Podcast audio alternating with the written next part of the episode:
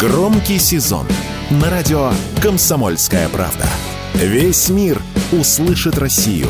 Весь мир услышит радио «Комсомольская правда».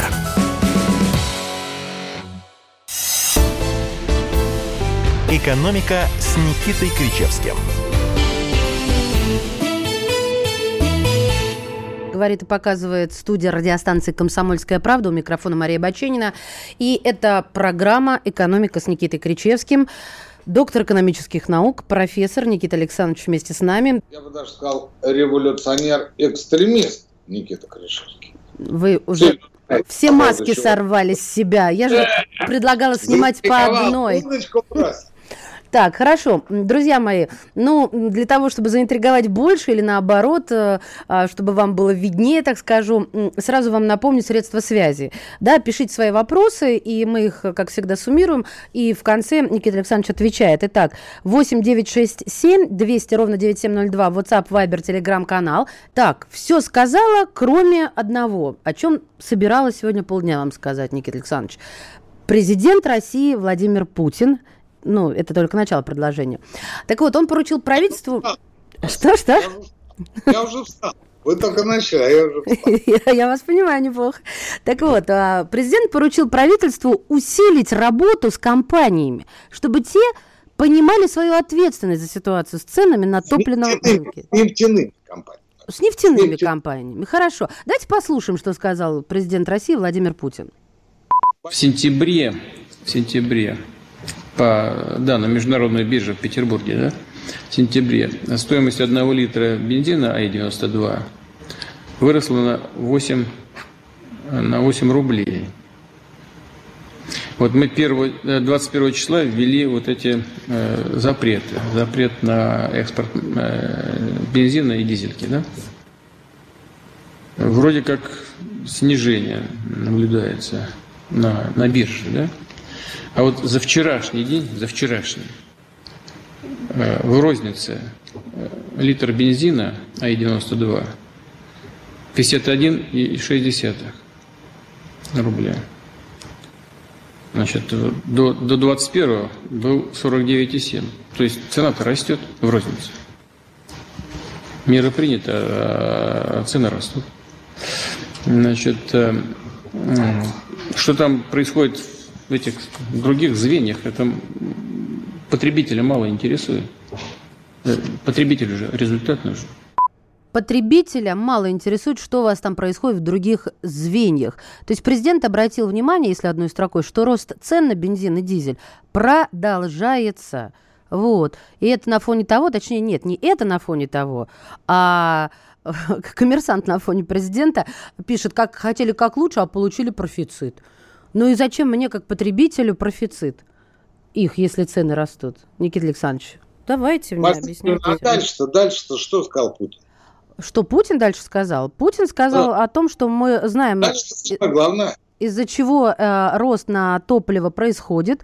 И в связи с ценами на нефть мы понимали же, что будет дальше. Это же не в первый раз если я немножко хотя бы интенционно похожа, я буду рада. Цены растут, компании хотят получать по максимуму прибыль, отправляя топливо на экспорт. Все понятно. Они свою работу выполняют, а мы свою. Правительство должно делать другую работу, сказал президент. По его словам, такая работа должна быть согласована с компаниями, но у властей задачи другие. Так. Так. Еще что сказал? Ну, э, что будут рассчитывать, э, что предлагаемые Кабмином меры сработают, но с компаниями надо плотнее работать, чтобы они тоже вот. свою ответственность понимали. Вот? Вот. Нащупала вот, точку? Вот это самое главное. А Путин же очень мягкий человек, ну, по крайней мере, в э, публичном пространстве, в публичной плоскости. И он, конечно, всегда говорит очень аккуратно.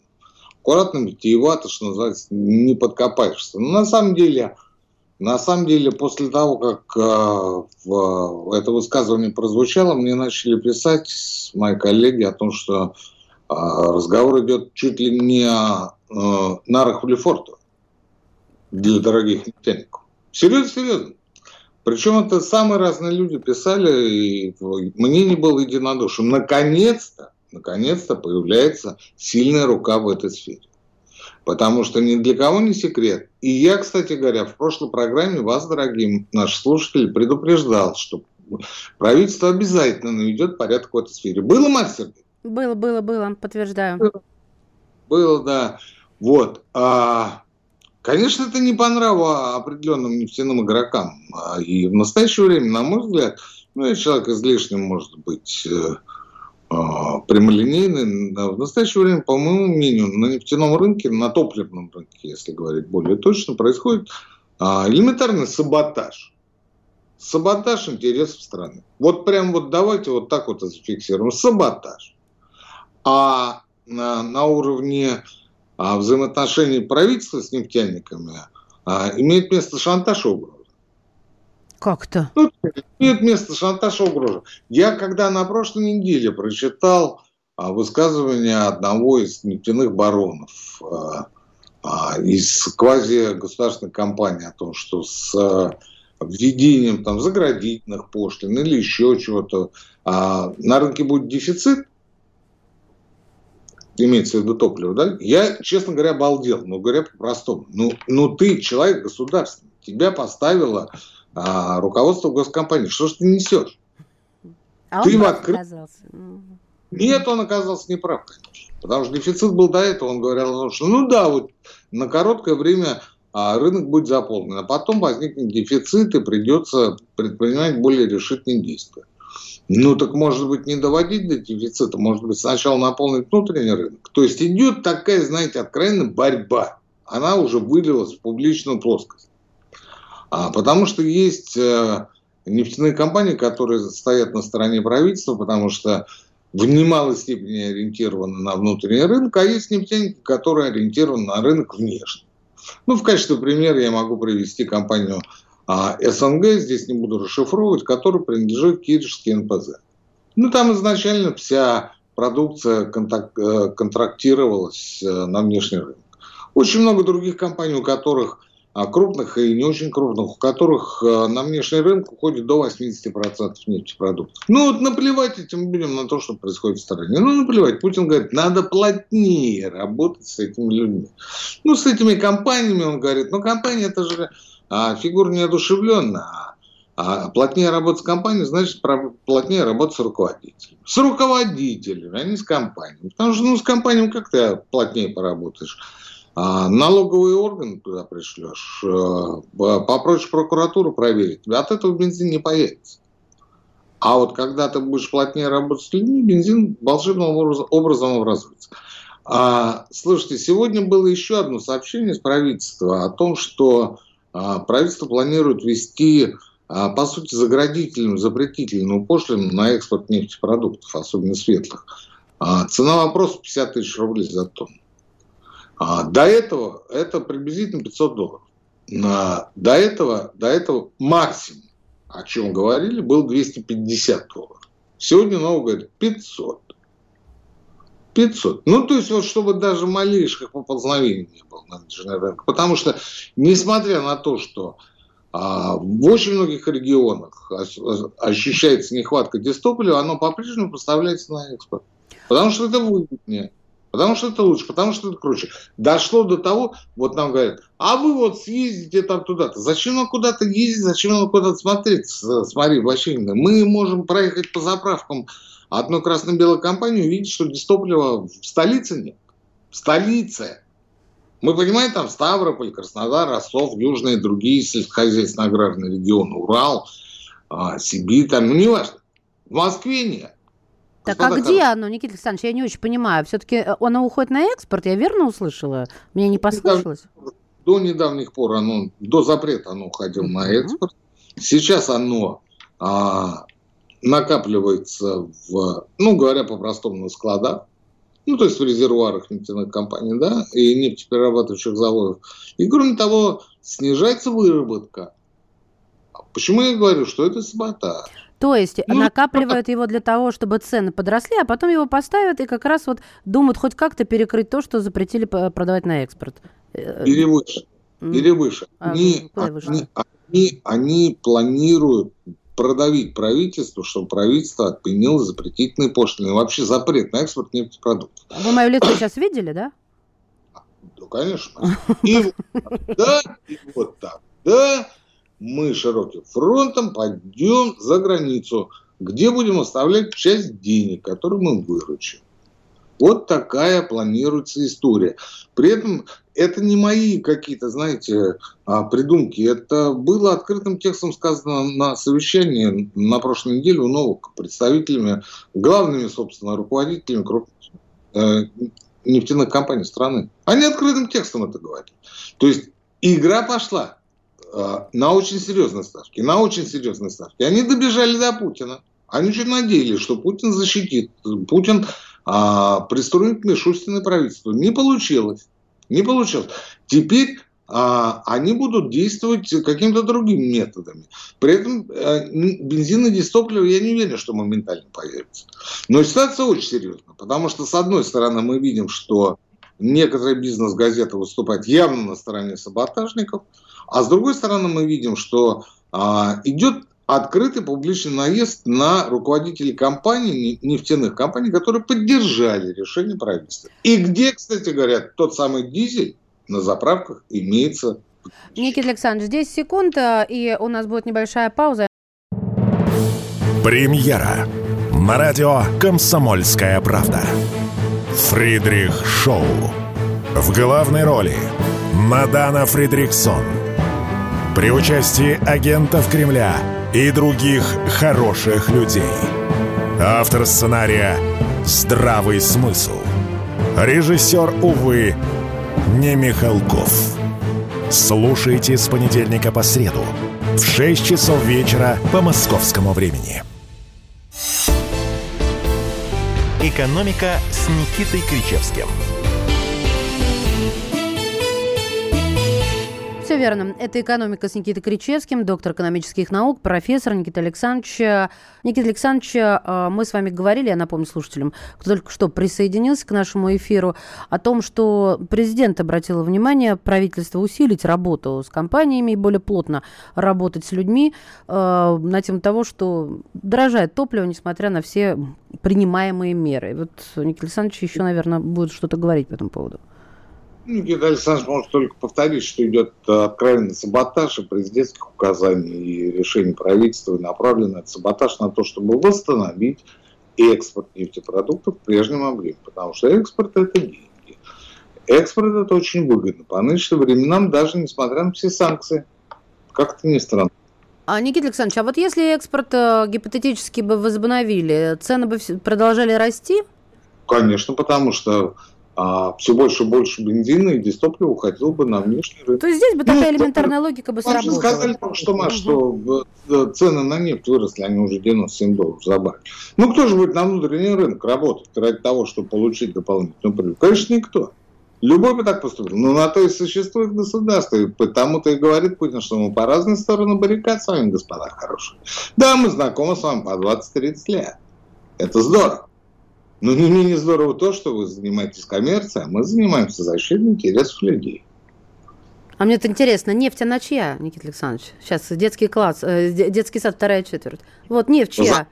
По закону о недрах наша. Наша, вот. Я надеялась на этот вопрос. Да, вы гражданин, и я гражданка. А какого дьявола-то, я не понимаю, гражданин, происходит? Гражданин, Богданов гражданин, Сечин гражданин. Ну. Все граждане. Но кто-то ощущает себя гражданином, а кто-то нет. Нет, вопрос вот. в другом. Мне все равно, чем, кем кто себя ощущает. У меня вопрос в следующем. Я вот автолюбитель, гражданка, и закон о ресурсах э, никто не отменял пока. И Они... почему это так? Я живу в стране, которая богата нефтью в том числе. Вот. А что-то кто-то делает вот так, чтобы мне хуже стало. Марья Сергеевна, это наследие дедушки Ясина, который будет в ближайшее время пересматриваться. Я думаю, пересматриваться очень серьезно. Я думаю, скажете, который в ближайшее время будет похоронен. Это завтра состоится. Да, извините, Почему? пожалуйста. Эффективных менеджеров ты никуда не денешь. Угу. Воспитал огромное количество. Вон, посмотрите на главу Центробанка. Ну, чем не эффективный менеджер? Лучшая ученица. А, конечно, оно будет пересматриваться, потому что в эпоху дедушки Ясина считалось, что а любой бизнес должен заниматься исключительно заработком прибыли и уплатой налогов в полном объеме. Все, на этом его социальная миссия заканчивается. Кстати говоря, не дедушка Ясина, а, тема, это тема Милтона Фридмана. А, он таким образом определял. Нобелевский лауреат, монетарист, а, икона а, Центрального банка современного в России. Да, и он, он говорил, да, социальная ответственность. Существует только одна социальная ответственность бизнеса. Получать прибыль и платить налоги.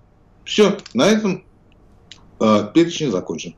Ну вот, собственно, на этом, на этом мы с вами и споткнулись в очередной раз. Почему я говорю, что а, а, наследие будет пересмотрено. И не зря же у Путина, между прочим, любимый император царской России Александр Третий. Да, Слушай, я не знала этого, кстати, вот э, на, этой, об этой исторической персоне в отношении президента. Марселин, так вы в поисковике-то по, пошибке. А как мне а, забить любимый император Путина? Нет, вы забейте открытие памятника Александру Третьему. Угу. И там прочтете выступление Путина на открытии памятника. Хорошо. Это было несколько лет назад в Крыму. Вот. И, собственно, он почему, почему считал его, считал его а, наиболее выдающимся государственным деятелем? Потому что Александр III опирался на а, российскую патриотическую повестку, и а, очень тонко с измольства понимал, чем живет простой русский народ, а он многогранен многоаспектен. Ну, у него учителя были хорошие. То есть э, именно тогда пошел разговор о протекционизме. Кстати говоря, общий тариф, разработанный Менделеевым, был принят в 1893 году. И прочее, прочее, прочее. Вот. Но главное, главное было то, что он ориентировался на потребности российской промышленности, российских предпринимателей. Те, которые действительно заняты делом, а не болтами. Мария Сергеевна, давайте к болтами. Давайте. Ну, как сказать, а хотя ну, Никита Александрович, как он проложил, да, дорожку? Вот это профессионал, соединяющий первую и вторую часть, казалось бы, на первый взгляд, совершенно ничем не связано. Итак... Эм, подождите, у нас, у нас вся экономическая политика в стране в последнее время это болтовня. Ну просто вся. Вы портите мою минуту славы, Никита Александрович. Эффективный менеджер, наше все, извините. Итак, э, министр социальной защиты труда э, господин Котяков назвал низкую безработицу положительным фактором рынка труда. Э, однако, сказал он, необходимо обратить внимание на выполнение запроса работодателей. Низкая безработица в стране – это положительный фактор, который характеризует текущие тренды, тенденции рынка труда, но при этом у нас есть и определенный запрос со стороны работодателей на более адресную, точную подготовку квалифицированных кадров э, сказал э, Котяков Нижнем Новгороде. И вот, по его словам, особое внимание сегодня продается повышению эффективности выполнения запросов, которые формируют работодатели. Господи, ну какое же крючкотворство-то? Ну почему нельзя сказать по-русски? Вот каждый раз я так переживаю на этот счет. Никогда не будет вот такой связи между чиновниками и народом, когда, пока будет вот, вот такая речь выстраиваться. Ладно. А, Никита Александрович, что? Министр? Вы критикуете министра? Я критикую язык э, крючкотворный и форм, формальный. Всегда критиковала и буду форми- э, критиковать. Ну вот давайте я вам снова Путина поставлю. Синхрон, который был в начале. Ну совсем другой язык. И я не пытаюсь сейчас прогнуться. Ну, любой, кто слышит, это может сравнить. Давайте про Котякова. Извините меня за мои эмоциональные возмущения. А, вот. Но мы с вами работники слова. Ну, я вернее, вы-то нет. А, не только. Все, напутала. Вот. Никита Александрович, что? Низкая безработица – это хорошо. Это мы поняли. Дальше что он сказал? Что он сказал? Что... Достигнуто. Вы уже первый, первый тезис, с которым я полностью согласен, бросили. Дальше что? А что, я все сказала, что говорил Котяков. Э, ну нет, говорил о том, что 2,3 миллионов к 30 году будут нуждаться а, предприятия в дополнительных работниках. А, вот, да, спасибо, что уточнили. Большое спасибо, точно. Как-то я этот ключевой момент и упустила. То есть э, э, безработица останется э, низкая, а тем не менее дефицит кадров вот так вырастет. Я верно улавливаю тенденцию? Ну, не совсем так. Я бы сказал, знаете, более открыто, откровенно, прямо. А дело в том, что на Госсовет э, приглашают людей, которые э, знают проблему изнутри и предлагают варианты решения. Ну, для того и существует совет.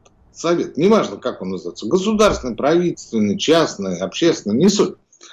А, так вот, э, что неприятно поразило, то, что господин Котяков говорил исключительно о цифрах будущих нехватки будущих кадров в размере 2,4 миллиона человек к 30 году, когда Котякова, скорее всего, на своем посту уже давно не будет. Но он почему-то считает, что нам не хватит именно 2,3 миллиона. Ну окей, мы согласны. Не вопрос. А, ваше предложение, господин Котяков. А на этом мы заканчиваем наш доклад. Ну, слушайте, вот а, квалифицированные кадры, а, квалифицированные, не очень, среднеквалифицированные, в принципе, кадры, а, все упирается в стимул. Стимул – это деньги. Здоровье близких и деньги – это два основных стимула. А, материальный, нематериальный. А, и что там про труда в итоге? Что про НИИ труда? Ну вот э, очень, к слову, НИИ труда высказывается о том, что э, современная модель бедности в России, которая сформировалась за последние 30 лет, это по большей части результат недостаточного уровня доходов от занятости. И заявили, конечно, они о появлении э, феномена рыночной бедности в России. Высокая доля низкооплачиваемой работы в регионах, низкие заработные платы и неполные, а также нестабильные формы занятости занятости. Ну, вот как-то так. Корабль дыряв. Ну, как-то вот наследие дедушки Ясина. Все, все, что добивались. А встроить Россию в а, мировые цепочки, а мировые цепочки – это а, поставлять туда нефть, природный ресурс, полезный ископаемый, а все остальное, ну, как-нибудь вот здесь приложится. Почему уничтожали промышленность и почему да, а, негативно относились вплоть до радикальных действий к а, представителям крупного бизнеса, который по недоразумению отстаивал национальные интересы. Вот я не удивлюсь, после нашей программы а, к нам тоже будут очень серьезные претензии. Потому что вот у нас сейчас будут новости, Марья Сергеевна, а после новостей это как раз экстремизма и да. Ну зачем вы вот так э, э облагораживаете свое будущее а. выступление? Может, вы вообще будете, э, ну как, зайкой, я уж не знаю, как это обозначить, вот, пушистым. Нет, а, здесь говорят правду, а не то, что вы хотите услышать. Ну, знаете, э, можно да. правду говорить и с, с добротой в глазах. Ну что, дедушка ну, Ленина не помните? Я понял, Максим. Там а, а, не труда предложил, конечно, на перечень ну, совершенно бесполезных, беспомощных мер, а, повышающих оплату труда. Давайте я о них расскажу обязательно вот сразу после короткого выпуска новостей. А, Отлично. Отличная а идея, я, да? А я как раз предложу свои две-три меры. И посмотрим, кто из нас а, а, голосует за правду и одновременно является экстремистом точности по Оруэллу. Он срывал большой куш. Борис Бритва или Борис хрен попадешь. Жесткий, как удар молотом. Живой советский герб. Говорят, эту сволочь вообще невозможно убить. Он с песней уничтожал кольцо всевластия. Шаланды полные фекалей В Одессу голый приводил и угонял бумер. Мы же люди искусства. У нас все должно быть красиво, лицо и все такое. Пушкин, кстати, сам бухал и в сельской бане с барышнями безобразничал. А теперь он пришел на радио «Комсомольская правда». Каждый понедельник в 7 часов вечера Дмитрий Гоблин-Пучков с толком, расстановкой и старым добрым сарказмом обрисовывает слушателям обстановку в стране и мире – Каждый понедельник в 19 часов по московскому времени. Подключайтесь. Гоблин плохого не посоветует. Экономика с Никитой Кричевским. Уважаемые друзья, доктор экономических наук, профессор Никита Александрович Кричевский. Уже, да все знают. Вот, ну слушайте, ну вот а, Ладно, я, я промолчу. Ну вот что, что это, что вы меня гоните? Вы, вы больше времени потратили на подгоняние, нежели чем просто... Я выполняю а, формальную часть программы. Это называется заставка, шапка. Так положено. Это интеллигентно, Никита Александрович. А, я бы ну, хотел... Я... Марья Сергеевна, я бескультурный, простите да, ради бога. хорошо, самокритика у нас приветствуется. Да, я признаю, я признаю. Мне очень интересно по поводу а, предложения. Не труда, да, я помню свои обещания. Итак, а, не труда констатирует, напомню, что при рекордно низкой безработице в стране практически не снижается уровень бедности. То есть э, работа есть, бедность остается. В основе этой бедности высокая доля низкооплачиваемых вакансий в регионе. А, что предлагается? А, нет, важное замечание. Значит, среди малоимущей группы населения преобладают лица в возрасте, сейчас внимание, от 30 до 39 лет. Это 40 40%. И 36% в группе от 40 до 49. Вот самый цвет. Так, и, кстати, вот я помню, высшая школа экономики уверяла, что это поколение с наибольшим выигрышем в зарплате. Но вот как быть, что делать, и не труда, тут выдвигает следующие э, варианты. Э, стимулирование роста экономики не менее 2% в год. Я даже не понимаю, о чем это. Повышение доли сложного труда модернизация производства, развитие человеческого капитала путем повышения образования, формирование запроса работодателей на целевую подготовку и трудоустройство выпускников. Но только вот последнее еще как бы вот как бы эдак что-то там. Все остальное до этого, конечно, просто популизма. Да, Сергеевна, согласен с вами. Слава богу. Позор. Да, я с вами по очень многим вопросам согласен.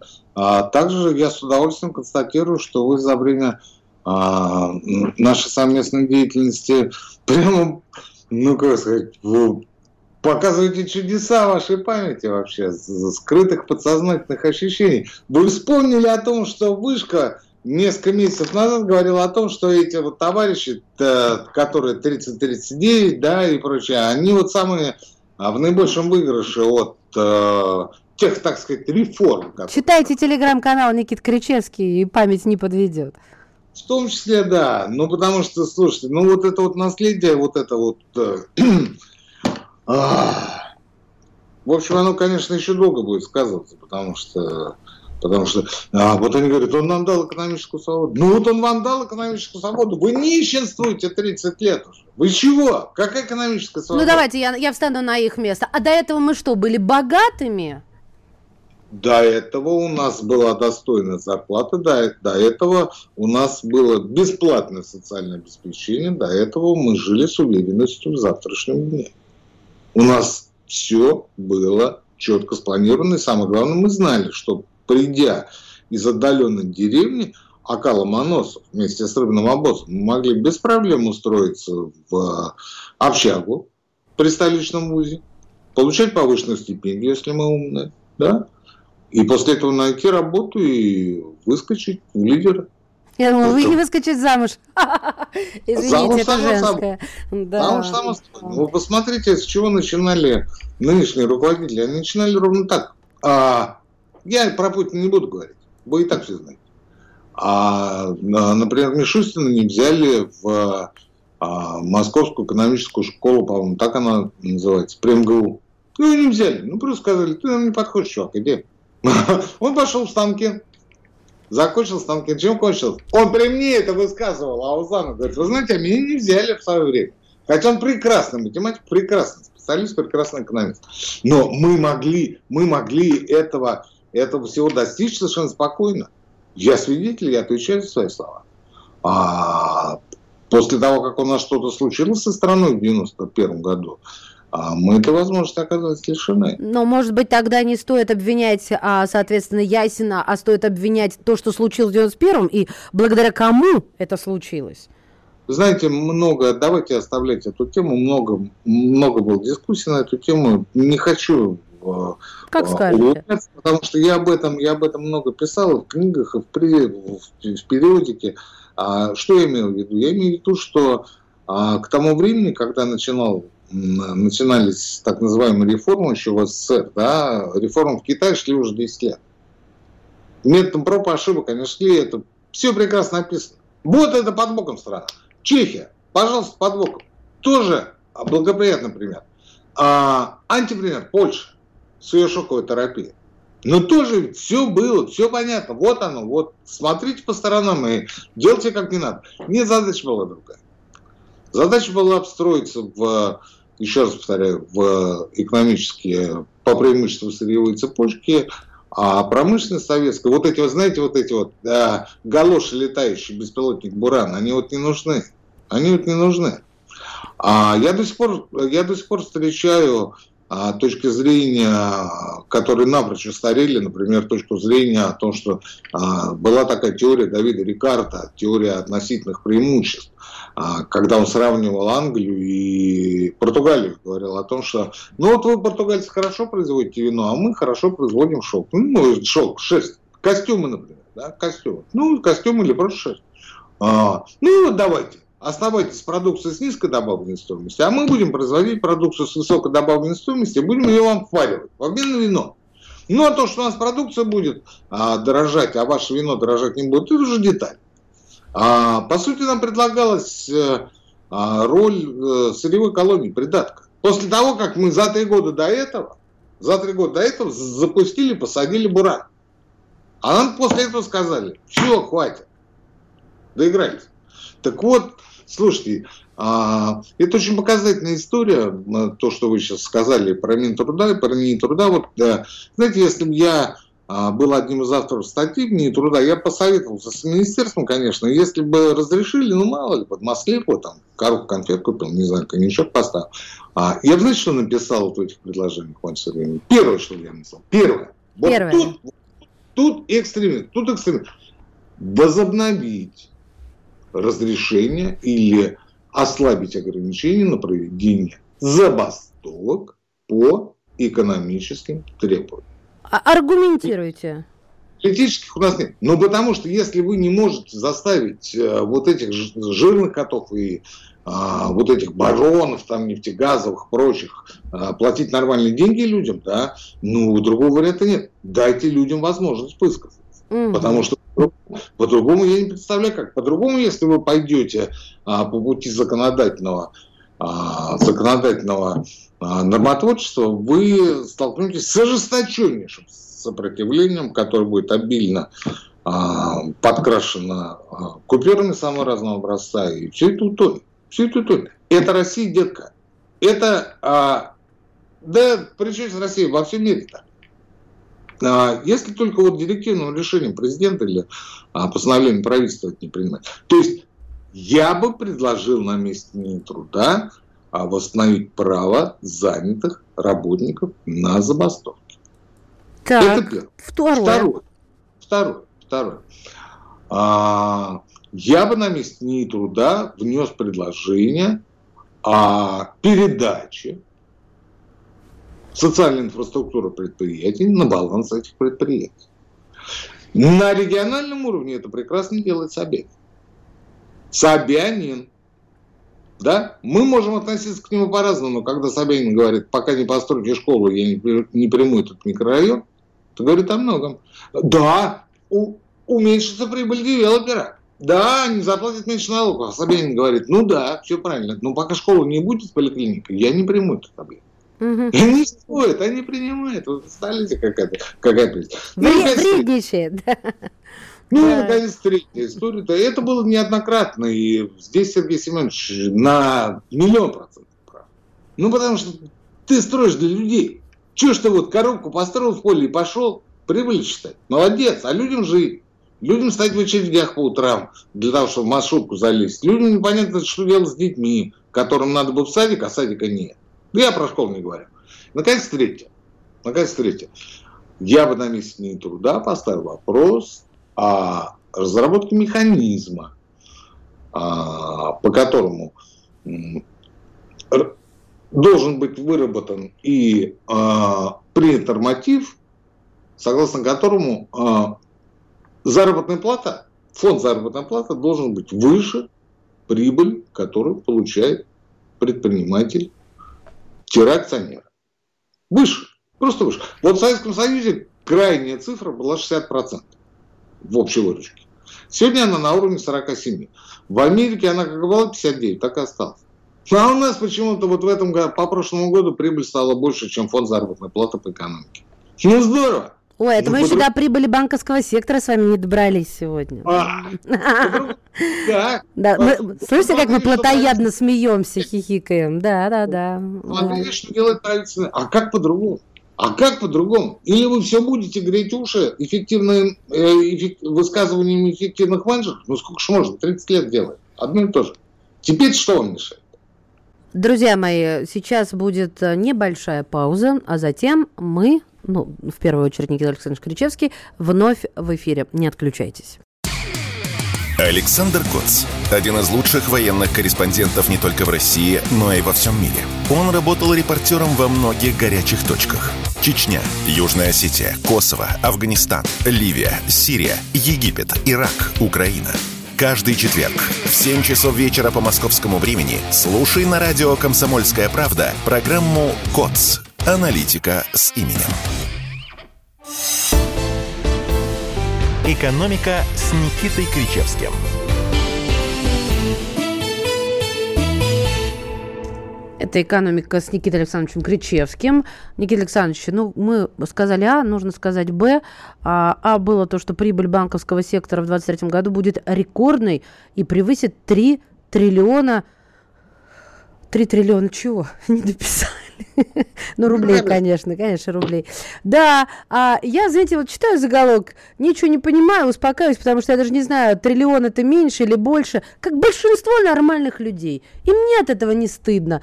А, ну, я, конечно, могу поискать в Яндексе, да, но вот ведь суть не в этом. Суть все равно в том, что это какая-то гигантская цифра, иначе бы об этом не написали. Никита Александрович, ну, у нас вроде же кризис, санкции. А что ну, такое? Это мы продолжаем разговор о справедливости в экономике. Вы абсолютно правы, Марк Сергеевна. В этом году прибыль э, будет абсолютно рекордной за всю историю российского банковского сектора. Больше 4 триллионов рублей. До этого был рекорд 2,36 триллиона, это было в 2021 году до ковида. Или во время ковида, сейчас не вспомню. А, по итогу 8 месяцев мы уже переплюнули, точнее они переплюнули а, то годовое достижение 2,37 триллиона. Ну, говорю по памяти. А, деньги сумасшедшие, деньги огромные. И вы знаете, а, поражает мягкость правительства, мягкость государства, мягкость отношения к этим жирным котам. Что я имею в виду? Я имею в виду то, что, вот, ну, например, а, в огромном большинстве недружественных европейских стран принимаются законы, которые изымают часть прибыли в бюджет. Ну вот, например, в, в Италии принят закон, который изымает 4% э, от прибыли. А у нас, для сравнения, я должен сказать, э, вот налог на сверхприбыль изымет из э, банковского сектора не 4%, а 0,8% а, прибыли банковского сектора. То есть в 5 раз меньше. В пять раз. Ну, вот за ну, Где Италия, а где мы? Единственное, что мне приходит на ум. Там еще Хорватия, там еще Венгрия, там еще очень много других европейских стран, но они, конечно, не дружные, они нам не указывают, что нам тут, понимаешь, на морды тычет. Да? Вот. А меня поражает даже не, не столько вот это вот а, наследие дедушки Есина, потому что рынок, там все прочее, господин Хочет устанавливать комиссии, хочет не устанавливать.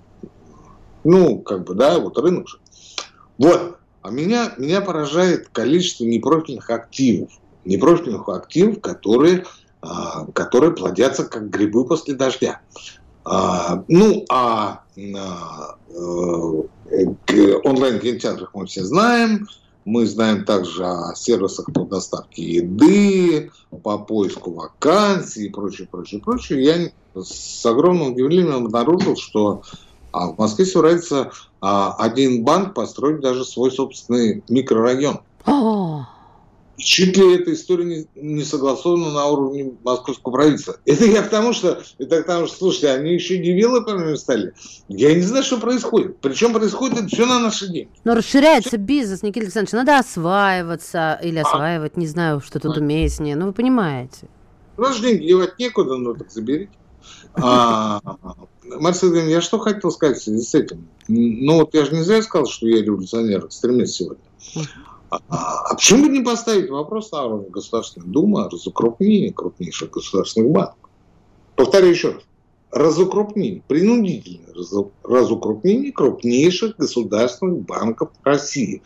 Принудительное, как это было а в конце 19-го, начале 20 века в недружественных США, когда принудительно расчеловечивали стандарт УЭЛ на несколько независимых компаний. Наши банки, которые будут э, в результате а, э, полученном в, этой, в результате этой а, реструктуризации останутся без сомнения государственными, вне всякого сомнения. Ну, они, что большинство из них частично государственные, что скажет э, э, пакет акций? у кого, вернее, Маш, тот, у кого он. Это, это уже такие детали, о которых даже сейчас говорить не хочется. Ладно. Почему? Потому что, слушайте, ну вот чтобы а, акционеры не потеряли, ну, сделайте им адекватные доли в а, нескольких банковских структурах, государственных, опять же. Ну, разделите вы этот сектор. Ну, когда у вас один игрок занимает монопольное положение по очень многим позициям, ну, что же вы делаете? Он диктует вам правила игры. Он вась-вась руководством Центробанка. И вы после этого говорите о том, что у вас рынок. Да у вас просто коррупция, у вас просто круговая поруга, у вас просто делается все, чтобы экономика по-прежнему оставалась на уровне тех самых нефтяных баронов, о которых мы говорили в начале программы. Марк Сергеевна, я закончил свой пламенный спич, предлагаю к вопросам, а, да, чтобы не обманывать надежды слушателей. А, вот такие. Да? Ну, Нет. значит, что? Вопросы. Давай. Да, я открываю сначала, значит, ВКонтакте. Я вам читаю, а вы меня тормозите, да, потому что тут есть вопросы, есть не вопросы. Самый ходовой бензин АИ-95, понятно. А что вы хотели в России рыночная экономика, когда в конце 80-х рассказывали о прелестях рыночной экономики, я содрогался от ужаса. А, заводы закрыли на профилактику, удар нанесен во время уборки посевной. Это вот все про дизели, про то, что Путин а, их прижучил. А, так, а ведь господин Ясин выходит из самых глубин советской элиты. При советах товар ширпотреба строили космические деньги. Вот я про это не поняла, какие ширпотреб космические деньги. И из какой он элиты выходит? Что вы говорите? Он был мастером в мостострое. Я вам про сапоги, а вы мне про Ясина. Вот. Да оставьте вы почивших уже в покое. Дамы должны... Сме... Что? Заслужили, Сергеевна, заслужили. Угу. Я говорил о них, я говорил о них плохо при их жизни. Понимаете, я имею полное право говорить их после, после того, как они ушли в мир иной. А некоторые мои коллеги-экономисты говорят, извините, к Бандере. Вы не завершили тему, это я уже читаю с WhatsApp сообщения, вы не завершили тему топлива. Надо посадить пару нефтяных олигархов и понизить цены в два раза. Экономике, экономике большая польза будет.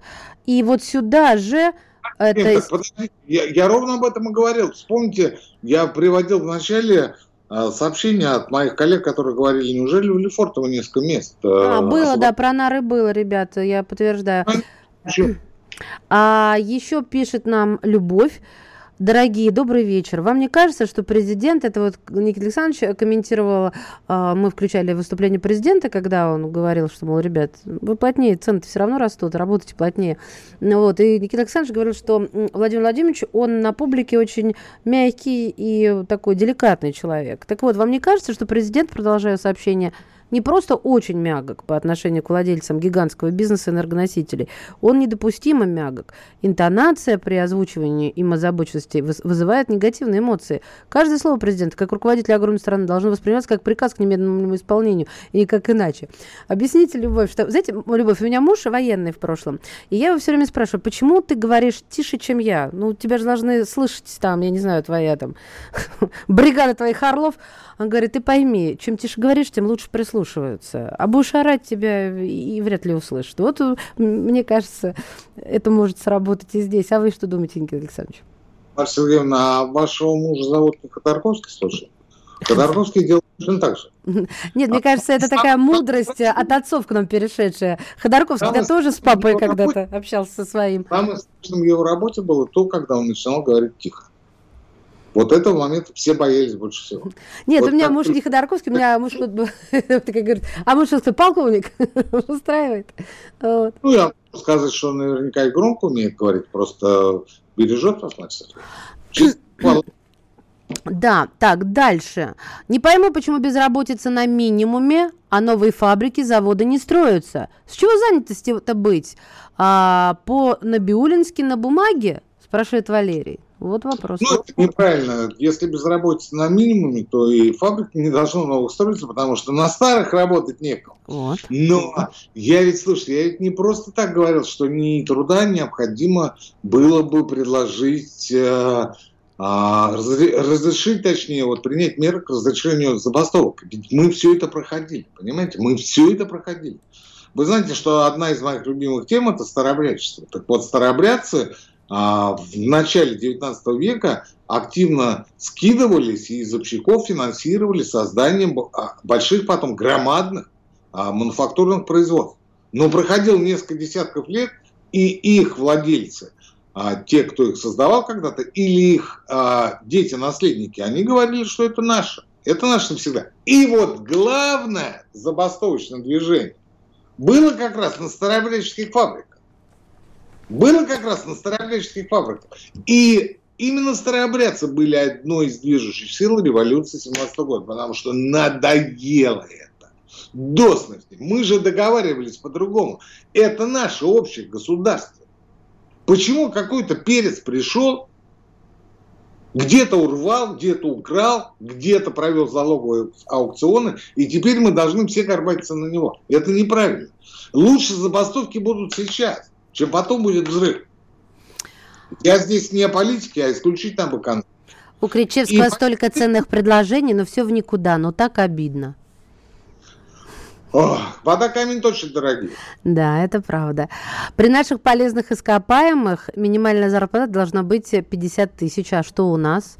А какая у нас минималка? Ну, в разных регионах же по-разному, да, там минимальный уровень. Э, вот ми- минималка, как ее называют.